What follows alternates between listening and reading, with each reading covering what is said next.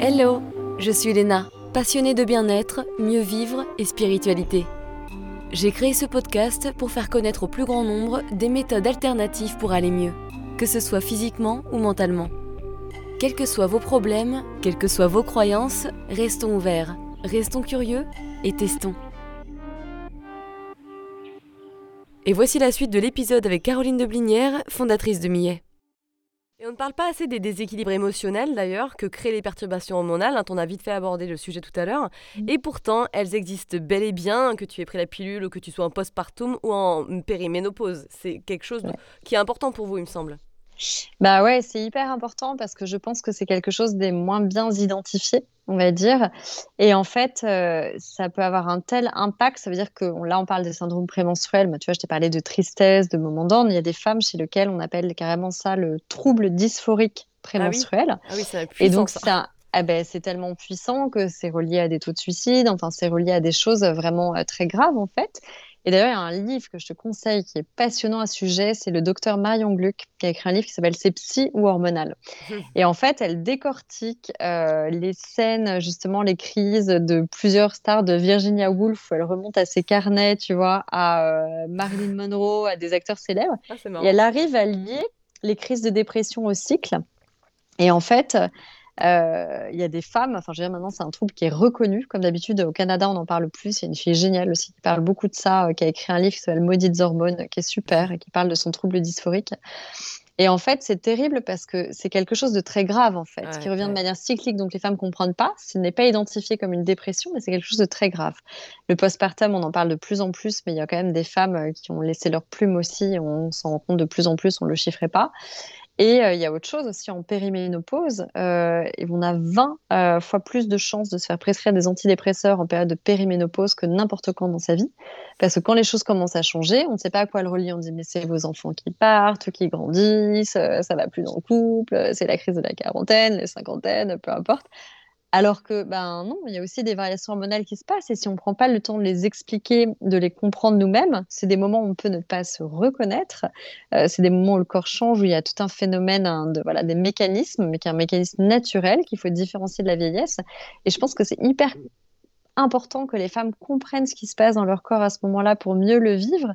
Parce qu'en fait, ce qui est fou, c'est qu'on arrive vraiment à contrebalancer justement ces fringales, ces problèmes de sommeil, euh, ces problèmes de fatigue mentale, en fait, très fort. Euh, il y a vraiment des solutions naturelles qui permettent d'aller mieux et on peut vraiment se faire accompagner. Euh, alors qu'un antidépresseur, bah, après, il y a tous ces problèmes de sevrage, que ça va être joué en chélateur. Ça veut dire qu'en fait, ça va consommer, un peu comme la pilule, des éléments essentiels à l'équilibre hormonal. Donc, on ne va pas régler le terrain du tout. Et en plus, on donne une image de la femme arrivée dans ces âges-là, être sous antidépresseur plutôt que de dire Hé, en fait, on va reprendre le contrôle. C'est ça. Euh, c'est complètement différent. Comprendre ce qui se passe. Donc j'insiste parce que ça, ouais, c'est vraiment quelque chose qui est laissé de côté, qui touche beaucoup les femmes en périménopause euh, ou des femmes à certains moments de leur vie. Et c'est extrêmement important que des psychiatres, euh, des psychologues, des gynécologues soient aussi plus éduqués à la question parce qu'il y a beaucoup de choses à faire en fait.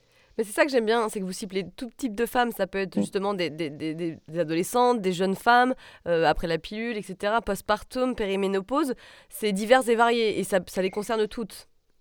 Bah, en fait, euh, l'idée, en, creusant, je t'avoue qu'au début, on était vraiment parti autour de la périménopause en particulier. Et en creusant les causes racines, ce qui nous a intéressé, on s'est rendu compte que c'était les mêmes. Ça veut dire que tu souffres d'aménorrhée, d'endométriose, de périménopause. Donc, c'est un moment où ton corps te dit Ah, j'arrive plus à gérer mes hormones ou mes cycles comme avant.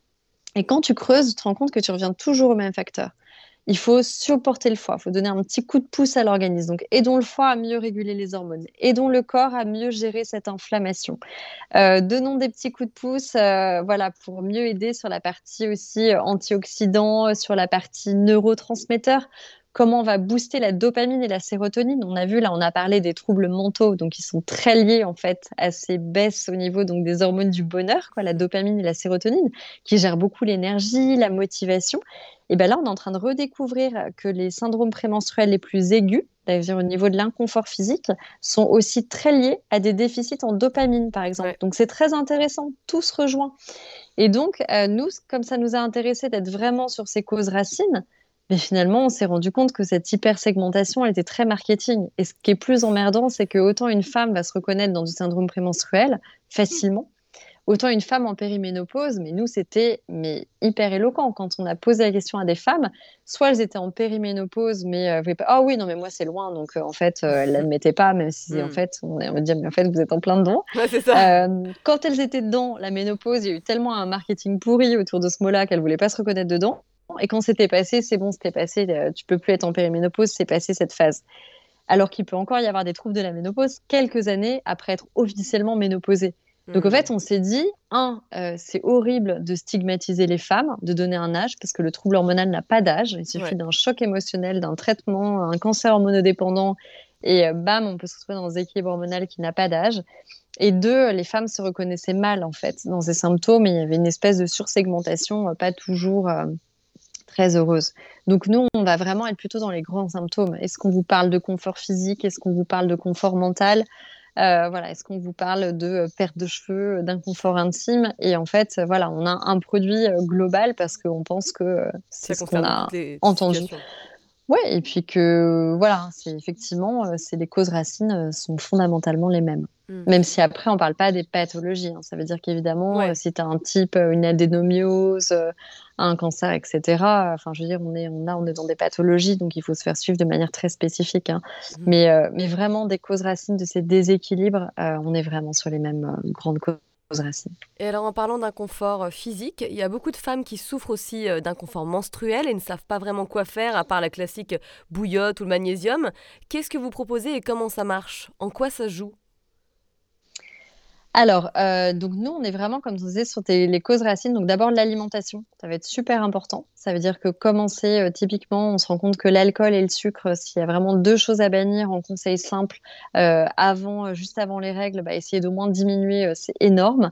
L'exercice physique, il bah, faut un peu suivre son corps. Il y a des femmes qui vont être super en forme avant le règle et donc il faudra continuer et surtout voilà, continuer à faire ce qu'on veut mmh. avant les règles. En revanche, celles qui se sentent vraiment voilà, plus ballonnées, plus lourdes, etc., il ne faut pas hésiter à mettre un petit peu stop et pas se sentir obligé aussi euh, de faire des sports intensifs. Il y en a vraiment qui l'adaptent en fait à leurs règles et je connais des filles qui faisaient beaucoup de sport et depuis qu'elles ont adopté ça, ça va beaucoup mieux. Bah Nous, on est vraiment sur euh, cette approche coup de pouce en fait, c'est-à-dire un, apprendre à s'écouter, deux, apprendre à comprendre sa biochimie. Donc on trouve que la micronutrition aide beaucoup. Donc on a une partie micronutrition qui va être sur des cures un peu plus longues. On est souvent sur un gros cycle, tu vois, 45 jours. On a un produit qui va être minimum 30 jours, mais en fait on met du temps à métaboliser pour sentir cet effet on va mieux. Ah, moi j'aime bien, il y a beaucoup de femmes qui se ont dit Ah, je me suis fait surprendre par mes règles, quoi. euh, on a des euh, copains, de copines qui ont dit Mais, euh, mais ah, elle va mieux, hein, elle va vraiment mieux, moi je le sens. J'ai plus envie de divorcer, ça va mieux. bah, presque, non, mais tu rigoles, mais, mais vraiment, on va se dire Tiens, c'est marrant, oui, j'ai toujours eu ces petits moments d'énervement, mais je les ai beaucoup mieux gérés en fait. Je me suis pas sentie dépassée par mes émotions, tu vois, c'est vraiment ça. Ça veut dire que on ne gomme pas, on va vraiment lisser et aider à mieux vivre. Et puis après, on a les petits produits coup de pouce au quotidien, c'est-à-dire euh, j'ai mal au sein, je vais pas attendre 45 jours euh, de faire ma cure pour avoir moins mal au sein ou le ventre moins lourd et congestionné. Donc on a fait un sérum de massage local qui était, tu vois, inspiré d'une préparation magistrale de gynécologue pour gérer vraiment toutes ces problématiques de congestion. ou alors la petite tisane quand on se sent vraiment ballonné ou qu'on se sent pas bien, tu vois, qui va aider à mieux gérer ça. Donc on a vraiment travaillé on va dire, les galéniques en fonction du moment dans lequel la femme pouvait se trouver pour que ça puisse la soulager immédiatement, mais surtout qu'elle puisse retrouver des sensations sur la durée. En disant, ah bah tiens, là, en fait, ça va mieux. Ouais, tu vois? Ah, espoir. et alors moi, mon préf, je te l'ai déjà dit, mais c'est ce que je l'appelle de gel foufoune, qui est top pour l'hydratation si on a de la sécheresse vaginale. Et euh, aussi, euh, moi, j'avais de la sécheresse vaginale après, le, après avoir pris Roaccutane, par exemple. Donc ça ne t'assèche euh, pas que la bouche. Hein, et, et c'était vraiment très pratique. Mais aussi, ce qui est bien, c'est qu'il peut être utilisé comme lubrifiant. Et ça fait plaisir étant donné les composants toxiques hein, que certains lubrifiants peuvent avoir. Mm. Donc ça, c'est vraiment top. Écoute, il y a deux choses à savoir. Les lubrifiants que les, les femmes ne savent pas toujours. Il y a aussi le côté euh, glycérine. Il y en a beaucoup à base de glycérine qui n'est pas toxique en tant que telle, la glycérine. Mais la glycérine, euh, comme je disais, ça nuit vraiment à la fertilité. Là, il y a des études qui sont sorties parce qu'en fait, c'est une texture qui va vraiment euh, freiner un peu les spermatozoïdes. Donc, ce n'est pas un contraceptif, hein, je le précise. Mais euh, ça serait pas bon pour la fertilité non plus. Donc, c'est d'autant plus important. Et là, je suis très contente parce que niveau hygiène intime, alors que vraiment, je trouve que le segment avait été mais traités de manière on va dire, complètement dévalorisé pendant des années avec des ingrédients que surtout il ne faut pas mettre en systémique parce que quand on touche aux muqueuses, c'est beaucoup plus systémique. Enfin, je veux dire, on est en contact direct avec de l'interne. Et en fait, à partir de juin, dans toutes les pharmacies notamment, ils vont devoir afficher les perturbateurs endocriniens sur tous les produits intimes. Ah, Donc ça va faire un peu de ménage dans le marché mais ça va obliger les gros industriels aussi à revoir un petit peu la donne. Et effectivement, euh, moi, ça m'a choqué parce qu'il y avait plein de produits, euh, soit il n'y avait pas grand-chose dedans, tu vois, à coup mm. de vitamineux, euh, un peu de jojoba dans le meilleur des cas, du collyre et, de la glycérine. Et, et, voilà, alors que finalement, on peut en faire un soin très complet, qu'on pense comme un soin quotidien. Moi, j'en ai, j'ai aussi des femmes qui l'utilisent, qu'elles avaient des irritations ou des, des, vraiment problèmes récurrents à répétition, des infections urinaires et tout ça, et elles sentent une vraie différence en, soins quotidiens. Et ce qui est dommage, c'est que ça a été traité euh, soit comme un lubrifiant donc très inerte en fait, ça veut dire euh, qui fait de la glisse euh, que d'un côté, soit quelque chose d'un peu hydratant et souvent avec des choses controversées ou qu'on n'a pas envie de se mettre dans la zone intime. Non, exactement. Mais super produit, en tout cas, c'est mon top. Bah, merci Léla. Ce qui cloche dans, le secteur de la mm. périménopause, qui, on l'a dit, peut commencer très tôt, c'est vraiment cette connaissance de tous les effets, etc. Et c'est assez flippant quand même de se dire, bah, tu peux avoir 30, 35 ans, etc. Tu es déjà en périménopause, donc c'est vrai que, voilà, on va dire sensibiliser avec vous, vos produits, ce que vous faites, ça permet aussi de, aux femmes de mieux se connaître, d'avoir cette opportunité-là et de se renseigner sur leur cycle et comment ça fonctionne. Et notamment avec les symptômes euh, qu'elles connaissent, quoi. C'est ça. Et, nous, euh, c'est exactement ce que tu dis, c'est qu'on a l'impression qu'on avait deux axes. Tu as l'axe coup de pouce, euh, produit naturel, mais tu as vraiment l'axe éducation. Parce que nous, on était enfin, les premières victimes de ça, à se dire on a mis bah tellement de temps à s'en rendre compte. Et en fait, ça peut avoir des conséquences majeures, parce que quand on parle d'équilibre de, mental, tu vas commencer à apprendre tout le monde. À un moment, on plaisantait, on faisait des posts en disant euh, si vous avez envie de tuer votre chat, votre mari, vos enfants, c'est normal, vous êtes peut-être en périménopause. Je plaisante, mais en fait, tu vois, l'idée, c'est qu'en fait, euh, oui, il y a plein de femmes qui vivent ça et le fait d'avoir des miroirs, de se reconnaître, de savoir que c'est pas honteux, qu'on n'a pas raté sa vie si on se sent comme ça un moment et qu'en fait, il y a peut-être des explications euh, métaboliques et qu'en fait, ça peut peut-être aller mieux, mais qu'effectivement, ça exige une hygiène de vie, mais qu'il y a des gens pour vous accompagner et tout. Mais ça change tout. Et d'ouvrir la parole là-dessus, tu vois, il y, a quelque chose qui m'a beaucoup marqué. Donc, on a interrogé beaucoup de gynécologues et on a notamment interrogé une gynécologue qui était donc euh, dans les îles, donc en Guadeloupe, euh, et, en fait, elle nous disait, mais ici, il y a beaucoup moins de problèmes de ménopause parce que la ménopause, c'est quelque chose dont on parle. Comme les femmes vivent euh, plus près de leur mère, enfin, qu'il y a un mmh. côté euh, plus familial, regroupé, euh, en fait, euh, la mère qui explique Ah, ben oui, mais ça, c'est rien, euh, t'es un peu chiante, c'est ça, puis c'est tes premières bouffées de chaleur et tout. Le fait de le verbaliser et de l'expliquer, mmh. ça jouait énormément, ce qui fait que les femmes vivaient beaucoup mieux cette transition. Et la ménopause, c'est quand même le tabou absolu, mais comme l'entrée dans les règles. quand on parle à posteriori, le nombre de traumatismes qu'on a vu auprès des femmes en disant Je me souviens parfaitement du premier jour de mes règles, c'était l'horreur. Et euh, les parents qui vont acheter les protections sans rien dire. Et la jeune fille qui là au tableau en pantalon beige devant toute sa classe à 9 ans, qui avait l'impression qu'elle était en train de mourir parce que ses parents lui avaient jamais parlé des règles. Euh, et donc qui ne comprend pas pourquoi elle perd du sang. En fait, ces traumatismes-là, on peut les éviter par la parole. Donc il y a un moment, il euh, faut accepter de parler de ces sujets parce que ça fait partie de la vie d'une femme on a un métabolisme cyclique, donc euh, pendant euh, plus des deux tiers de notre vie, on va avoir des variations d'humeur, des variations, des choses qui nous envoient des messages. Il faut aussi le prendre comme une chance. Ça veut dire que ce qui est génial, c'est que moi, dans ces cas-là, je me tourne vers la sociologie et des choses de mhm. voir comment on le prend. Nous, on est dans les sociétés occidentales, euh, vachement orientées par le jeunisme. C'est en train de changer. Il faut être la même toute sa vie. Il faut être une warrior. Il faut, faut gagner sur tous les plans. Être une combattante, une super maman, une super... un nombre d'injonctions pas possible. On va regarder dans d'autres choses, la civilisation chamane, par exemple, en Sibérie, hyper intéressant. Ça veut dire que le moment avant les règles, comme on a une hypersensibilité qui est exacerbée, il disait que c'était des moments où les femmes voyaient encore mieux les choses, étaient encore hmm. mieux pour supporter le groupe. Donc, c'était des moments d'hyperlucidité où les femmes étaient mises euh, sur un piédestal.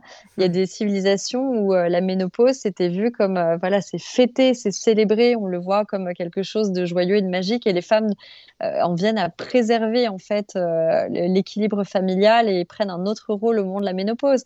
Donc en fait tout ça c'est très culturel aussi. Donc il faut le prendre avec du recul pour dire voilà, ça existe factuellement, qu'est-ce qui se passe dans notre corps, qu'est-ce que ça veut dire et puis, il est temps d'arrêter de, célébrer un petit peu tous ces tabous féminins et de les vivre un petit peu autrement. Ah quoi. Mais bien sûr, mais pour plein de choses, même que ce soit pour des ballonnements, le, truc de digestion, etc., euh, les douleurs, comme tu dis, euh, au sein ou ailleurs, etc. Il faut en parler, comme tu dis, il faut, faut, verbaliser la chose et que ça arrête de devenir des tabous. Oui, et puis de manière lucide, ça veut dire que euh, moi, moi c'est marrant, je commence à voir autour de moi les première jeune fille, voilà, 12-13 ans, qu'on le règle et, on dit Ah, c'est génial, toi, tu, les as eu, enfin, ça, commence à se fêter un peu? Et ça, je trouve ça magique parce que je me dis Notre génération, c'était pas du tout comme ça. Et cette entrée dans la femme de la vie adulte, il faut être lucide et dire bah, Écoute, dans ce cas, parle-moi, tu peux avoir des douleurs, tu peux avoir des variations d'humeur, en parler pendant la puberté. C'est déjà énorme. On a un rôle d'éducation à faire qui est énorme de ce côté-là. Oh oui, oh yeah. c'est totalement vrai. Il faut changer le monde et on fera ça avec nos enfants euh, en les éduquant. Euh, tu dis que le métabolisme féminin est complètement différent des hommes. Ça paraît logique, hein, mais pourtant, peu de gens en sont vraiment conscients. Alors dis-nous en plus un petit peu là-dessus alors écoute, moi ça m'a donné des sueurs froides. Euh, on est en train de parler dessus, j'ai entendu ça pour la première fois sur France Inter et euh, il disait en fait 90% des essais cliniques ont été conduits sur des hommes et en fait euh, on est en train de découvrir des absurdités. On a beaucoup de médicaments génériques et donc il citait notamment un médicament anti-cholestérol, les statines sont très concernées, qui augmentait de 70% les risques de diabète chez la femme ménopausée sans soigner le cholestérol. Donc ça veut dire qu'on donnait à des femmes en prescription massive remboursée à des millions d'exemplaires des médicaments qui non seulement ne vont pas les traiter, mais ils vont augmenter leur risque de diabète. Donc euh, une hérésie. Et en fait, je me suis dit, mais pourquoi 90% des études ont été conduites sur des femmes? Ben, Il y avait deux raisons. Il y a toujours une raison noble à la base. Sur des hommes, pardon. excuse-moi. Merci. Heureusement, tu m'as rattrapé. Euh, en fait, on ne voulait pas toucher aux femmes en âge de procréer parce qu'après les scandales du distilben, etc., on s'est dit si la femme tombe enceinte et qu'il y a le moindre problème qui se transmet au fœtus, c'est une catastrophe. Donc, on a voulu protéger les femmes. La deuxième raison un peu moins grave, c'est qu'après, on s'est rendu compte que bah, le métabolisme hormonal impactait énormément en fait la, manière dont un médicament était euh, exactement absorbé. Et résultat, en fait, on s'est dit, bah, si on veut vraiment bien tester chez les femmes, il va falloir tester à minima à six moments du cycle. À minima. Ah Parce qu'on ne va pas sécréter euh, la même manière, même le doliprane, euh, au moment où on a nos règles, euh, juste avant, juste après. Donc concrètement, ça va coûter six fois plus cher au labo. Un homme, on teste une fois dans le mois, c'est bon. Il faut savoir qu'une femme a plus de variations hormonales en quelques mois qu'un homme dans toute une vie. Donc ça, tu as une vraie différence de coût. Donc aujourd'hui, ça remonte quand même au niveau de la FDA, de l'ANSES, et ils vont imposer d'avoir au moins un tiers de femmes dans des essais cliniques. Mais il y a plein de pétitions, d'ailleurs j'ai fait suivre quelque chose récemment sur LinkedIn là-dessus, parce qu'en fait on a eu une médecine hyper androcentrée. On est parti du postulat qu'un homme, une femme, c'était quoi la différence? C'était le poids. Donc, en fait, tous les médicaments, c'est par rapport au poids. Et on est en train de se rendre compte que ce n'est pas du tout le cas. Et il y a notamment les œstrogènes. On est en train de découvrir un rôle clé des œstrogènes, par exemple, par rapport à la douleur. Si on avait plus de migraines, notamment euh, en phase euh, de pré-règles, par exemple avant les règles euh, ou ces choses-là, ou en périménopause, c'est aussi parce qu'il y aurait des récepteurs communs entre des œstrogènes et certains récepteurs à la douleur, que les femmes auraient des tempéraments aussi plus addictifs aux opioïdes qui sont aussi liés aux œstrogènes. Enfin, il y a beaucoup de choses qu'on est en train de redécouvrir à l'aune de ces fameuses hormones. Et donc, ça va profondément euh, révolutionner la santé de la femme. Mais là, il y a beaucoup de choses qui se passent. encore une fois, surtout outre-Atlantique, mais c'est en train de venir en France. Mais voilà, les nouveaux tests sur l'endométriose, enfin, il y a beaucoup de choses qu'on est en train de redécouvrir. Et honnêtement, il va se passer des choses parce que là, il y a tout un pan de la médecine euh, qu'il va falloir revoir euh, voilà, au regard de cette métabolisation qui est différente. Et ça, c'est un sujet qui est très nouveau. Ouais, oh là là, ça, ça va être bien. Ça va... Il va y avoir des choses qui vont changer. Hein. Ça va mettre du temps, je pense, mais c'est nécessaire, c'est complètement nécessaire. Ouais, ça va mettre du temps, mais il y, a beaucoup, beaucoup de choses qui vont changer. Et les maladies, toutes les maladies chroniques, la manière serait liée aux hormones. On parlait des hormones sexuelles, mais les hormones, on parlait des neurotransmetteurs, le stress, c'est aussi l'insuline. Hein. donc le diabète, c'est très lié. Enfin, c'est des dérégulations des hormones, en fait, tout ça. Le SOPK, on sait très bien qu'une femme qui a du SOPK, elle a 50% de chances de plus de faire du diabète avant 40 ans. Enfin, il y a beaucoup de choses qu'on est en train de découvrir. Donc, il est temps qu'on agisse euh, sur euh, ces pathologies chroniques, qu'on comprenne le sens de l'inflammation, qu'on comprenne le lien entre l'environnement, ce qui se passe dans notre corps. Et, vraiment, la santé féminine va prendre un, tout autre axe. Les problèmes cardiovasculaires aussi, on s'est rendu compte que ça n'avait pas du tout les mêmes manifestations que chez l'homme. Ça, j'insiste c'est un sujet hyper important. Mm. Euh, même les AVC, les signes précurseurs, euh, ne sont pas du tout les mêmes que chez l'homme. Et donc finalement, les techniques de test ne sont pas toujours appliquées aux femmes de la bonne manière. Donc euh, il y, a, vraiment beaucoup, beaucoup de choses à faire. Oh là là, tu m'étonnes. bon, en tout cas, potentiellement que du positif, si on, est, si on arrive à évoluer. Ouais, non, ça va vraiment dans le bon sens. Ça, c'est un message positif, ça va vraiment dans le bon sens. Et à partir du moment où on a mis des mots sur les mots, euh, les choses changent. Tu vois, c'est ce moment où. et c'est vraiment pris en compte. ouais, non, non, mais euh, ça bouge. Ça bouge. Il y a toujours une inertie parce que le temps que les choses se mettent en place, mais il y a beaucoup de choses qui se font. Il y a de très belles initiatives. Alors vous avez également créé des compléments alimentaires pour aider à lutter contre le stress, qui on l'a vu est lié hein, à notre fonctionnement interne et a beaucoup de conséquences évidemment. Est-ce que tu as été une grande stressée? Oui, D'ailleurs, je le suis toujours. J'aurai toujours un tempérament stressé. Euh, enfin, stressé, c'est-à-dire que je suis, euh, on va dire, euh, speed, je me pose toujours beaucoup de questions, etc. J'ai une nature, on va dire, assez stressée. Après, maintenant, je vis très bien avec. Tu vois, donc j'ai appris. Comment tu le gères maintenant? Enfin, comment tu as réussi à le gérer? Bah déjà bien comprendre ce qui les raisons en fait derrière le stress et puis vraiment enfin moi il y a des nutriments hein, qui m'aident énormément enfin je sais que voilà, le magnésium, euh, le safran, euh, certains nutriments, euh, ça m'aide considérablement. Si tu veux, je sens quand j'en prends plus, j'essaie de ne pas en prendre en continu, parce que les compléments alimentaires ne se prennent pas en continu. Mais vraiment, je vois une différence très très vite sur la manière dont j'arrive à gérer certaines émotions. Et puis après, moi, je sais que par exemple, j'ai beaucoup d'énergie à sortir, donc j'ai besoin de faire du sport, j'ai besoin de m'aérer. Euh, on va pas être plus efficace si on, voilà, on est toujours derrière son ordi. J'ai besoin d'utiliser euh, voilà l'humour. Si j'ai si des journées sans humour, c'est pas possible. Enfin, voilà, c'est l'avantage de l'âge, c'est qu'on apprend à se connaître. Et en fait, c'est plein de petits facteurs. Euh, de prendre le temps de manger. Voilà, une journée sans manger, c'est juste pas possible. Je vais être d'une humeur exécrable. Donc euh, voilà, donc on, apprend à mieux gérer et à être un peu plus, on va dire, voilà, bienveillant envers soi. C'est super important quand on dit être aligné. C'est pas des un mot vide. C'est-à-dire que parfois on est nos propres esclaves. Voilà, on a tendance à se fouetter un peu. D'ailleurs, on fait toujours un peu trop et c'est naturel, mais apprendre à se créer des petites phases un petit peu plus de cadre on prend du recul. à savoir que là, quand on n'a vraiment pas du tout, c'est un des bonheurs aussi quand on est entrepreneur de faire un exercice où vraiment on est nul et que ça fait 40 fois qu'on fait ce fichier Excel qu'on n'a pas envie de faire, c'est peut-être le moment de faire autre chose. On a peut-être besoin d'un petit souffle créatif ou de faire autre chose. Ou de... Donc, c'est très important et voilà, c'est un luxe de pouvoir mieux s'écouter, mais c'est un luxe qu'on peut avoir avec l'âge. Donc, j'ai un message à un nouveau petit égoïsme qu'on pourrait appeler, en tout cas, apprendre à mieux s'écouter, être bienveillant avec soi, c'est hyper important. Donc, ça, ça aide beaucoup. Et après, voilà, enfin, moi, je sais que j'ai un profil en biochimie où je manque euh, tout le temps de magnésium, euh, je manque tout le temps de certains ingrédients. donc, typiquement, le magnésium le safran, euh, voilà, ou l'ashwagandha, ça me fait un bien fou. Ah oui, le safran, très intéressant, excuse-moi de te couper. Magique. Le, ouais, le safran, c'est vrai, c'est une sorte d'antidépresseur naturel, c'est ça? Complètement. Bah, tu vois, le, notre prochain produit qui sortira, donc le Sérénité, qui est vraiment très axé sur l'équilibre mental, euh, c'est un mix de griffonia, safran, rhodiol, euh, deux vitamines du groupe B et de trois formes de magnésium pour être super, voilà, les plus biodisponibles possibles parce que. Comment? Pour être au taquet. bah ouais, et puis le magnésium, ce qui est toujours un peu frustrant, parce que moi je suis une grande consommatrice de magnésium, c'est que souvent on disait, mais oui, mais il faut varier les formes. Ça veut dire qu'il faut prendre un peu de bisglycinate, de malate, de citrate. Plus tu varies les formes, plus tu vas avoir tous les bienfaits du magnésium, en fait, parce qu'ils ont tous leurs plus et leurs moins. Et donc, on a réussi à regrouper trois formes, donc c'est intéressant, quoi, pour rester un petit peu sur les mêmes formules.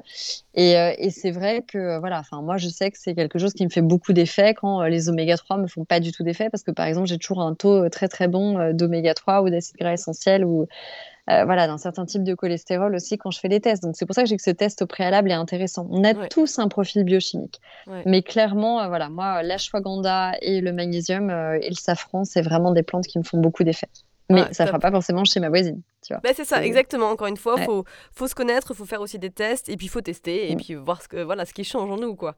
exactement. Non, mais c'est exactement ça. Puis le corps est très fort, il y a une mémoire du corps. Quand on est dans un état mieux, qu'on a compris qu'on pouvait se faire surprendre par ces règles et passer bien ces moments, et bien tout d'un coup, le corps reprend le dessus, et plus on a appris euh, quelque chose de positif, plus on va être capable de le reproduire aussi. C'est pour ça que je hmm. dis même quand on prend un complément alimentaire, faut le prendre le temps où on a besoin, puis après marquer une pause. Elle sera peut-être que d'une semaine, dans certains cas où vous en aurez vraiment besoin parce que vous êtes en période de stress, ça va mal ou je sais pas quoi.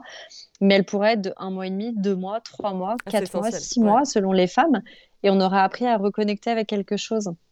Donc euh, voilà, j'aime bien, j'aime bien dire ça. Marquer des pauses, regarder, observer les différences et observer ce qui vous fait du bien. Ouais. Exactement, un bon travail d'introspection. Mais c'est le but pour être plus équilibré et se sentir plus heureux de toute façon. L'alignement, exactement. Et ce que j'aime bien chez vous, justement, c'est que bien sûr, vous faites donc des produits super intéressants, mais vous insistez sur le fait qu'il n'y a pas de miracle et que chaque personne doit se mm. responsabiliser sur sa santé. Oui, et puis j'insiste là-dessus.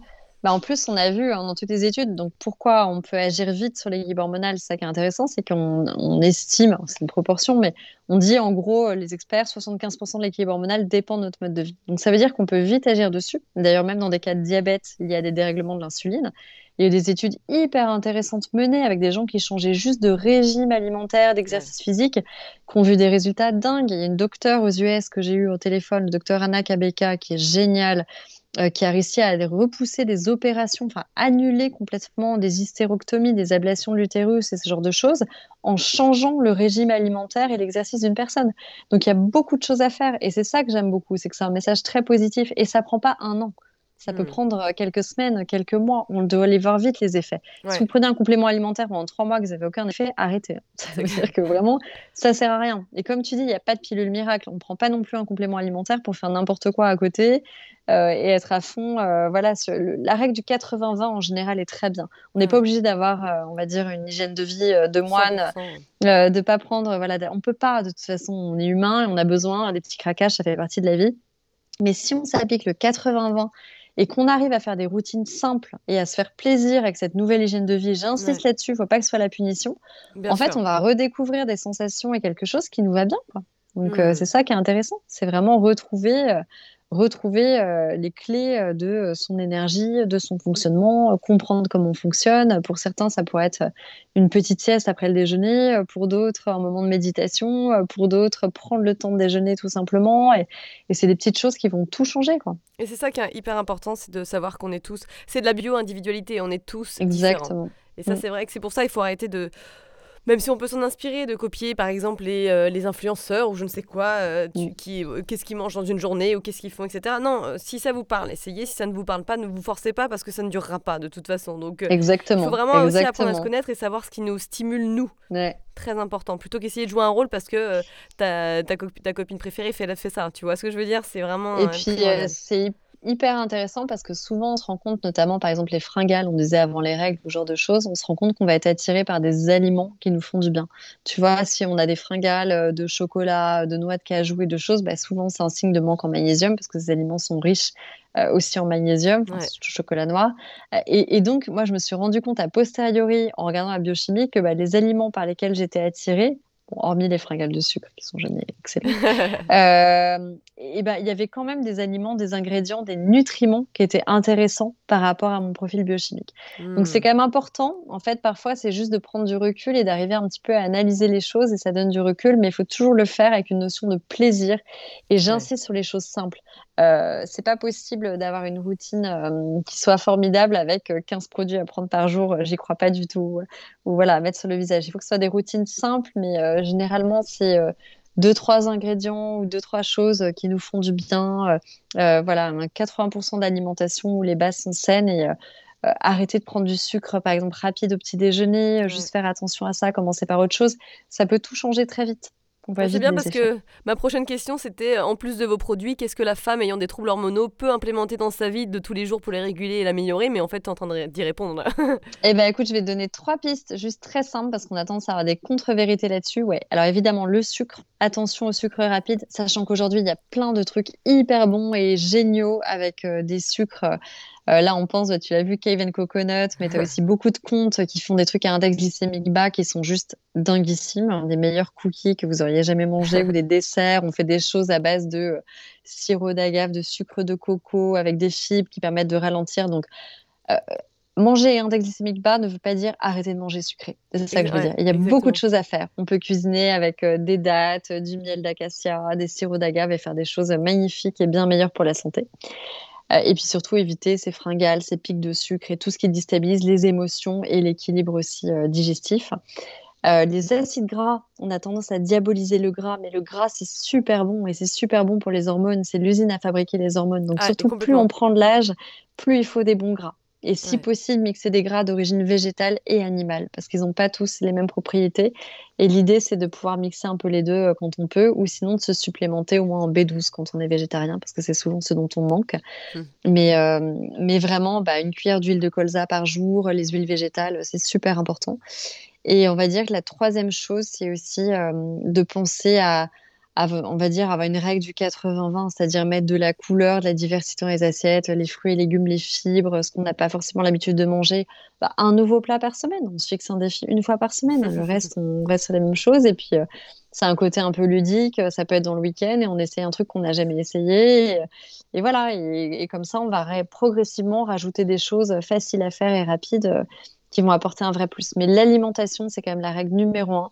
Et puis l'exercice physique, pas oublier que c'est aussi une usine à neurotransmetteurs et hormones du bonheur. On a ah tendance à l'oublier, mais euh, rien que de prendre l'air, euh, quand il y a un peu de soleil, de prendre l'air à midi, de faire un tour, de bouger, bah voilà, c'est une usine à, à sérotonine. Ah, ça requin, ouais, le moral est là, c'est clair. Comment vous vous voyez évoluer dans le futur? Écoute, euh, je pense qu'on n'a pas vocation. Alors, 200 produits, c'est toujours un petit peu piège. Tu sais qu'on n'a qu'un an et demi d'existence de répondre à ça. Euh, je dirais qu'on n'a vraiment pas vocation de faire des routines simples, pas sursegmentées, tu l'as compris.